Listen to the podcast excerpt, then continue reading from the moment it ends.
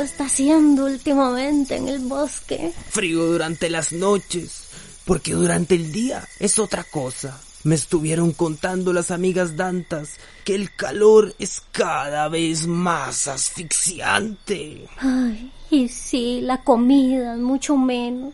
Como extraño aquellos escarabajos que aparecían en la gran ceiba, allá por el río. Uy, sí, las polillas que habían en la naciente, en lo alto de la montaña. Ya casi no aparecen. ¿Te acordás de Cornelio, el gran murciélago blanco de los platanares? Claro, ¿cómo olvidarlo? Pues me estuvo contando el otro día que piensa migrar pronto. Ha estado sobrevolando unos pueblos cercanos donde viven los humanos. Al parecer, hay más comida por allá. Pero son humanos. Ese Cornelio debe estar haciéndole efecto tanta hambre. Yo con los humanos mejor no me meto. Los he visto cortar varios árboles aquí en el bosque.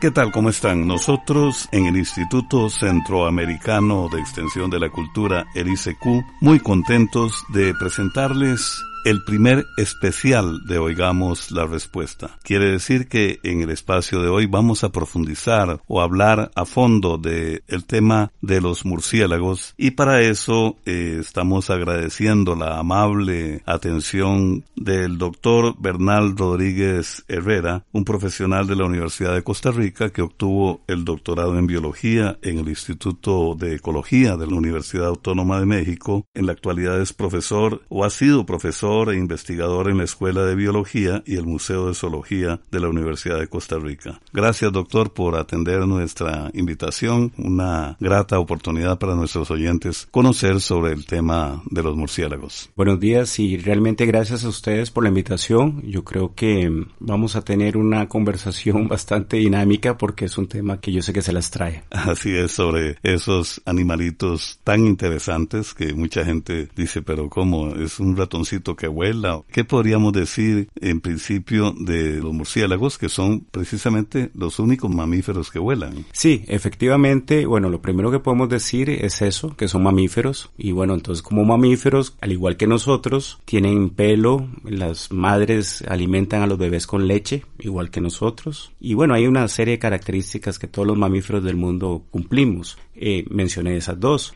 Y, sí, también es el de todos los mamíferos del mundo, que son más de 5.000 especies, los murciélagos son los únicos mamíferos que realmente logran volar. Hay otros mamíferos que pueden planear, como ardillas voladoras hasta Honduras, por ejemplo, desde Norteamérica, desde Estados Unidos hacia el sur, llegando hasta Honduras. Hay ardillas que se tiran de un árbol al otro y planean pero no vuelan realmente, sino que están planeando. En Costa Rica lamentablemente no tenemos de esos animales, me encantaría verlos. Este, pero entonces sí, los murciélagos son los únicos de esas más de 5000 especies que realmente logran volar. Para esto, por supuesto, tiene modificaciones que son las alas. Interesante porque al ubicarnos como mamíferos todos, ¿Cómo podríamos hacer para convivir con los murciélagos a los que mucha gente les tiene miedo, a agricultores que, que dañan sus, sus siembras y, y, en fin, todos esos detalles porque las preguntas de nuestros oyentes muchas van orientadas. En principio se habla en algunos aspectos como de cómo eliminarlos, pero también creo que en general hemos comprendido que se trata de convivir entre las especies. Sí, digamos que queramos o no queramos, vamos a tener que convivir. Eh, yo creo que eso no, no, no, no, hay otra opción. Y para empezar, dentro de los mamíferos del mundo, el grupo más diverso, el que tiene más clases, más especies, son los roedores. De roedores hay más de 2.500 especies, es muchísimo. Pero el segundo grupo más diverso en el mundo, el que tiene más especies, el segundo que tiene más especies y clases, son los murciélagos. Y entonces los murciélagos tienen una distribución en el mundo cosmopolita. Prácticamente en todas partes del mundo hay murciélagos, excepto los extremos polares, digamos los polos, los, polos que son sumamente fríos, y algunas islas muy, perdón, una, algunas islas muy aisladas en los océanos. Entonces, nosotros vamos a tener eh, que ser conscientes que sobre todo en las áreas tropicales como la nuestra, este, los murciélagos están presentes. De hecho, en Centroamérica es el lugar con más géneros de murciélagos del mundo. Entonces es un grupo que, con el que convivimos todo el tiempo. Desde la playa, en cualquier playa en Centroamérica, hasta los cerros más altos de Guatemala, los cerros más altos de Costa Rica, que son los más altos de Centroamérica, hay murciélagos. Entonces, claro, la estrategia es aprender a convivir con ellos. Se les tiene miedo, pero cómo tenerles más bien respeto y cómo apreciar también sus ventajas, porque algunos agricultores que nos han escrito nos comentan que de alguna manera transportan las semillas de los cultivos. Sí, bueno, dos temas. Me faltó mencionar que hay más de 1.400 especies de murciélagos en el mundo y por mencionar unos datos, en Costa Rica tenemos 115, Honduras, Nicaragua un poquito parecido, tal vez un poquito menos, el grupo es muy diverso. El otro tema que menciona usted es el miedo. El miedo a nuestras culturas es algo muchísimo más reciente a lo que creemos. Si usted revisa las culturas indígenas de nuestros países, la relación que tenían o que tienen algunos grupos todavía con los murciélagos es muy distinta. Muchas veces más bien es un símbolo de fertilidad. Basta con ver, digamos, la cultura maya, donde hay un dios que se llama Sots, que es muy presente. Usted, cualquiera que nos escuche en Honduras va a decir que claro, que es Sots, porque en Copán, digamos, es, es una, una deidad importante. Y entonces la relación o la imagen que tenían los murciélagos o tiene todavía en las culturas indígenas es más bien muy positiva y no tiene que ver con el miedo. En culturas asiáticas, China, por ejemplo, el símbolo de la felicidad está lleno de murciélagos. Entonces con esto lo que quiero decir es que el miedo no es tan generalizado como creemos y más bien es reciente. ¿Qué es lo que sucede? Voy a tratar de explicar rapidísimo. Hay una novela que se llama Drácula, que tal vez muchos la conocen. Si no conocen la novela, deben conocer la película. Y de películas hay un montón de versiones, ¿verdad? Entonces, en esta novela, en algún momento había la necesidad de que estos zombies, porque eran zombies, el término vampiro se refiere a un hombre que está muerto y que necesita alimentarse de sangre para revivir en las noches, para mover este vampiro deciden que sea un murciélago, que se convierte en murciélago, que es muy rápido, etcétera. En todo caso, esto cuando se lleva a la pantalla en Hollywood, en el cine, en las películas, se, vuelve muy popular. Entonces se empieza a relacionar a los murciélagos con algo negativo, con algo que, que produce miedo, que son los vampiros, que Drácula, etcétera, con la noche.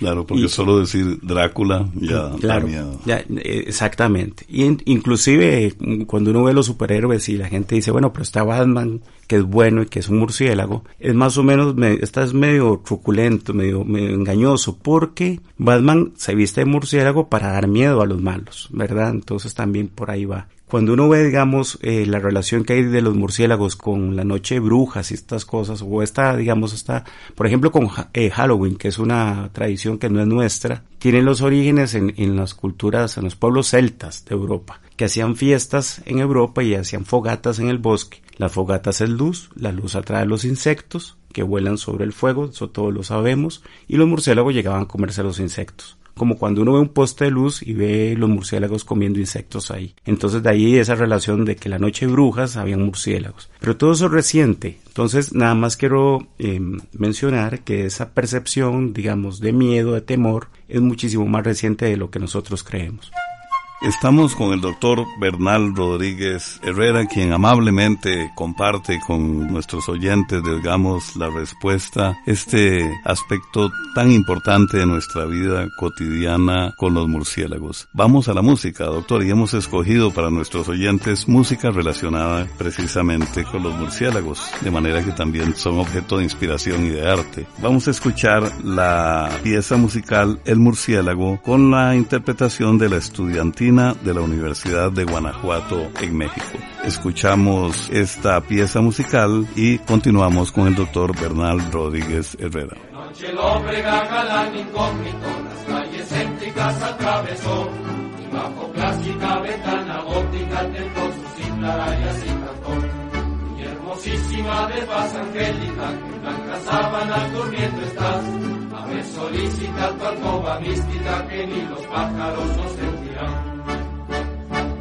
Sirena, ábreme tu alcoba mística, que ni los pájaros escucharán.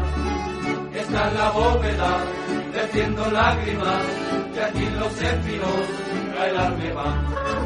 Pero la sílfide, que oye estos cánticos, bajo sus sábanas se arrebujó y dijo cáscaras, es el murciélago que anda romántico, no le hablo yo. Es húmeda la noche ya problemas los céfiros a constipar, el pobre músico muy melancólico guardó su cítara y se marchó.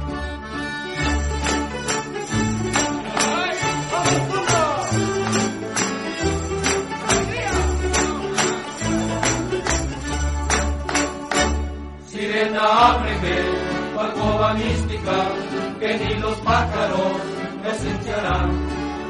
Está la bóveda, vertiendo lágrimas, y aquí los céfiros a helarme van.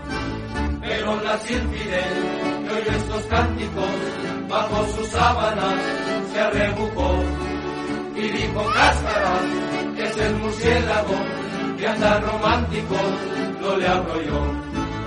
Porque si es húmeda la noche ya problemas, los céfiros a constipar. Y el pobre músico muy melancólico guardó su cítara y se marchó.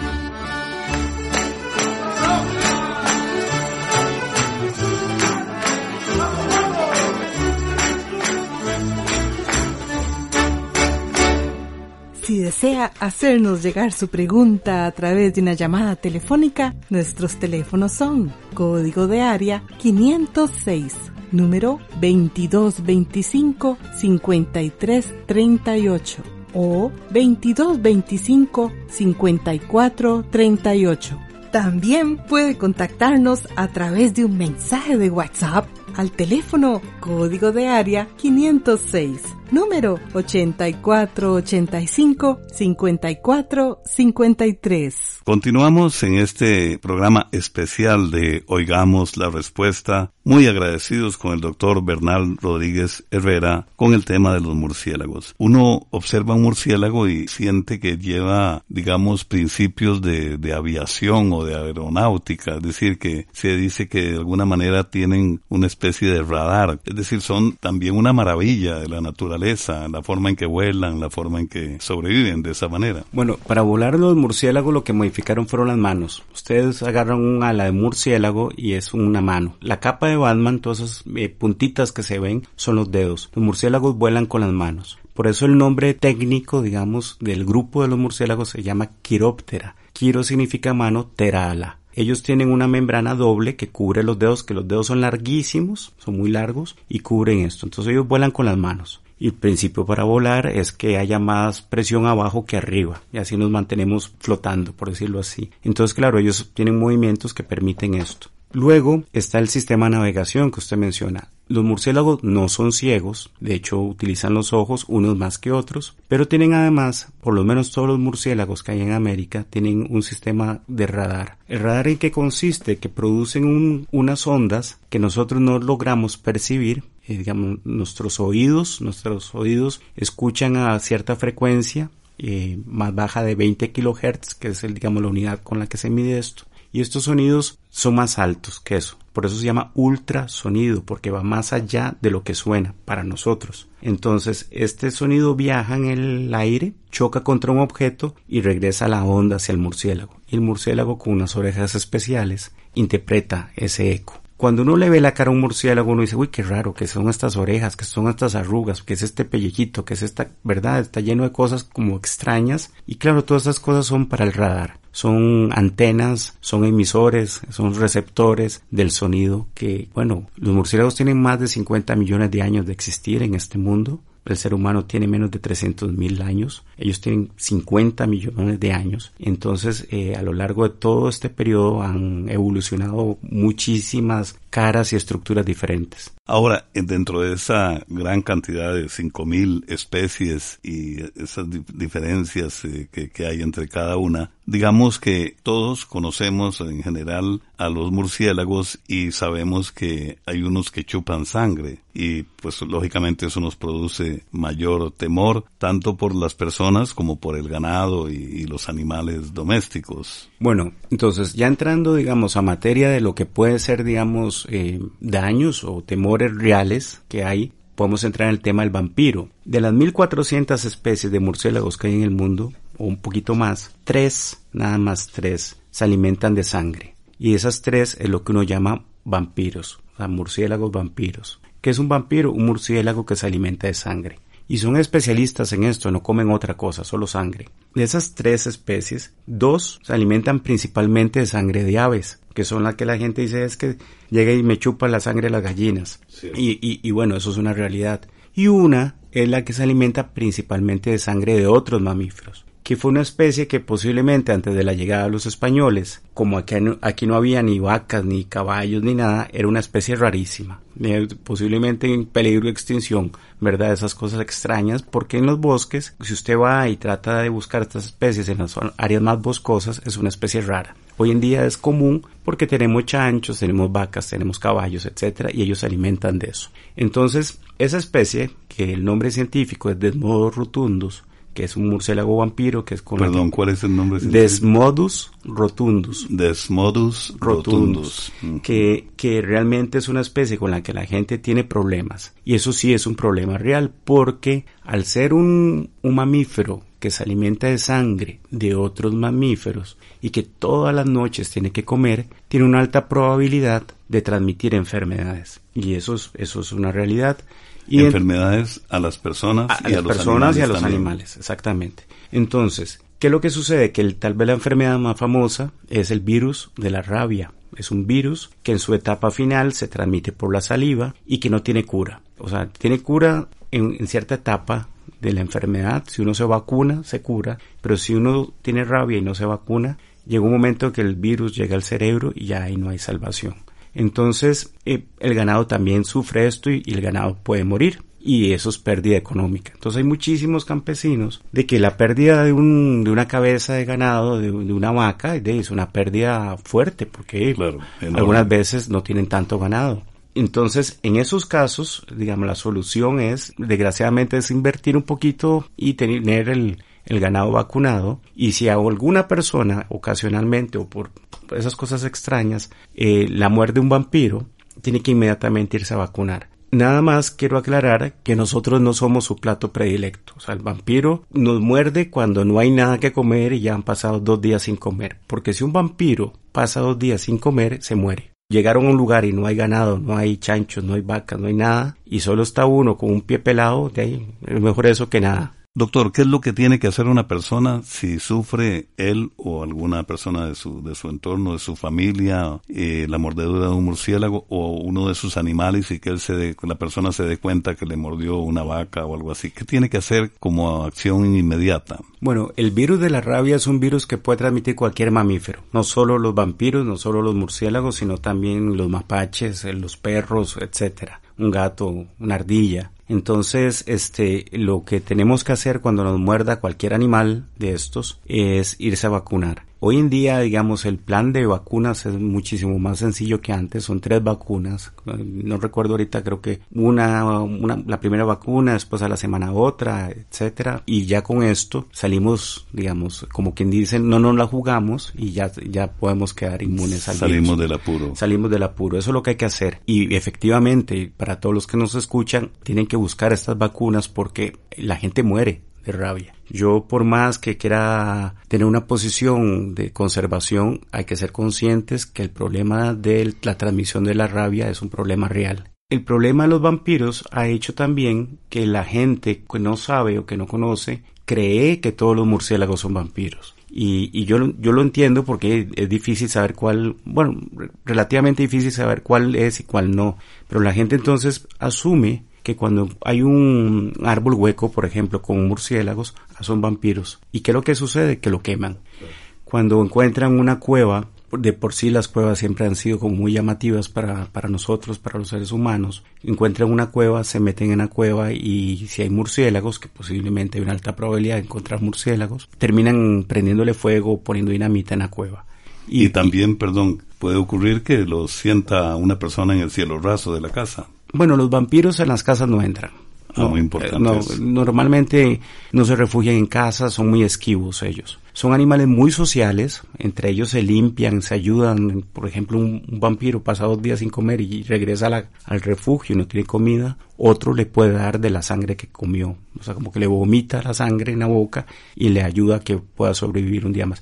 Son, socialmente son increíbles son muchísimo más parecidos a nosotros que otros animales. Pero entonces, repito que el, el efecto que ha tenido los vampiros en nosotros, en los seres humanos, ha hecho que haya, que, existan grandes problemas de conservación, porque, insisto, la gente cree que todos los murciélagos son vampiros. Y repito números. En el caso, por ejemplo, de Costa Rica, que es más o menos lo mismo para todo Centroamérica, de las 115 especies de murciélagos que tenemos, tres son vampiros Dos de esas son muy raras, que son vampiros de las aves, que comen sangre de aves, y una es el vampiro común. Entonces la probabilidad de que en el árbol hueco todos sean vampiros es muy baja. Bien, vamos a una pausa musical y como estamos eh, conversando con el doctor Bernal Rodríguez Herrera sobre el tema de los murciélagos, ¿qué les parece si les presentamos Obertura del murciélago, la primera parte de Johann Strauss II?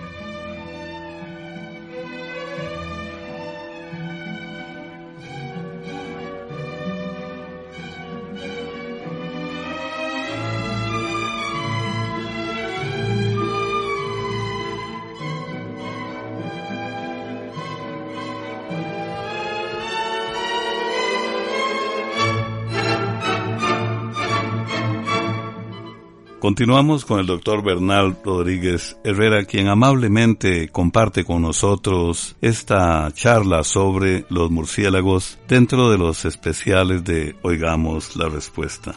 Al hablar de que los murciélagos están en las cuevas y, muchas veces en los cielos rasos de las casas, quiere decir que ellos eh, conviven o, viven más bien en la oscuridad. Hay murciélagos que salen al atardecer, que todavía cuando todavía hay un poco de luz, que comen insectos. En los viejos trópicos en África y Asia hay murciélagos que están activos durante el día. Hace un rato mencionaba que hay muchas caras, muchos colores y claro, toda esta diversidad de, de, de, rostros y de formas y tamaños tienen que ver con las cosas que ellos hacen. Aquí lo interesante es que cada rostro, cada cuerpo de estos animales tiene un objetivo para su rol dentro, dentro, del, dentro del bosque. Normalmente si uno va a un bosque en Centroamérica, en el mejor de los casos, bueno, en Panamá es un poquito diferente, pero en el mejor de los casos uno puede encontrar tres, cuatro especies de monos ahí en el mismo sitio. Pues si usted va a un bosque en Centroamérica, puede encontrar 60, 70, 75 especies de murciélagos en el mismo sitio. Entonces, claro, la pregunta que uno se hace siempre es ¿cómo logran convivir tantas especies de murciélagos en un mismo sitio? Y la respuesta más sencilla es que todos hacen cosas distintas. Entonces, para mencionarle, aquí en las ciudades uno tiene murciélagos que se alimentan de néctar, entonces tienen las especializaciones para alimentarse de néctar, murciélagos que se alimentan de frutas, hay unos que comen frutas grandes, otros frutas pequeñas. Por ejemplo, hay un murciélago que es muy común en, nuestros bosques de Centroamérica que come una planta que, le llaman hierba santa, que es el piper, que por ejemplo en Chiapas y en estos lugares hacen unas salsas deliciosas de comer. Ese candelillo, que el fruto es como una candelita chiquitita, el murciélago lo encuentra con el radar. con lo que mencionamos hace un rato. Él emite el ultrasonido frente al fruto y el eco que produce el fruto es un eco especial que dice que el fruto está maduro. Entonces así encuentra el fruto. Y los que comen néctar, por ejemplo, hay una, una planta que se llama ojo de buey, por lo menos en Costa Rica lo conocemos como ojo de buey, que las semillas son cafés, este, y se utiliza mucho en collares y cosas. La flor, cuando ya está lista para ser polinizada, el murciélago la encuentra con el sonido. La flor tiene un pétalo especial que produce un eco que el murciélago detecta, entonces se alimenta. Y así yo puedo mencionar los murciélagos que pescan, los murciélagos que comen ranas y que aprendan, aprenden los cantos de las ranas, entonces realmente tenemos una gran diversidad, inclusive murciélagos que se alimentan de semillas y tienen una fuerza increíble en, los dientes para poder despedazar las semillas. En términos generales, entonces forman parte de un equilibrio, ¿no? De un equilibrio natural. Pero, por ejemplo, ¿cómo puede hacer una persona eh, que tiene cultivos, sea frutas o hortalizas, o qué sé yo, maíz, por ejemplo, para evitar que el murciélago, es decir, un murciélago podría acabar con una cosecha de, no, no, frutas. No, todo lo contrario. Y eventualmente, cuando hablemos de los beneficios, que son muchísimos, un campesino debe estar feliz de que haya murciélagos cerca de sus, de sus siembras porque ayudan a controlar plagas de, de, los, de las siembras. Lo que yo creo que debe entender la gente es que en nuestros bosques, en nuestra realidad, eh, inclusive en nuestros cultivos, son parte esencial. Si nosotros queremos recuperar bosque para que no haya terraplenes, para que no haya inundaciones, o porque de repente el bosque nos puede brindar, más beneficios que, que el cultivo de alguna cosa, los murciélagos son esenciales. Ellos son los primeros en dispersar semillas y en que empiece a regenerarse el bosque. Entonces los murciélagos, el papel que ellos cumplen en nuestros países son fundamentales. Y cuando digo eso, no, solo me menciono el bosque, sino también en las ciudades. En las ciudades los murciélagos están comiéndose muchos insectos que transmiten enfermedades. Entonces son controladores de poblaciones de insectos que transmiten enfermedades. O son los que se encargan de visitar las flores que nos van a producir frutos o madera que utilizamos nosotros.